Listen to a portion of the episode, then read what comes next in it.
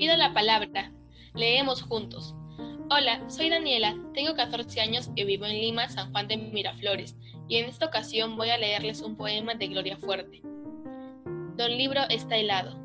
Estaba el señor Don Libro, sentadito en su sillón. Con un ojo pasaba la hoja, con el otro ve televisión. Estaba el señor Don Libro, aburrido en su sillón, esperando a que viniera a leerle algún pequeño lector. Don Libro era un tío sabio, que sabía de luna y de sol, que sabía de tierras y mares, de historias y aves, de peces de todo color. Estaba el señor Don Libro, tiritando de frío en su sillón. Vino un niño, lo cogió en sus manos y el libro entró en calor. Gracias.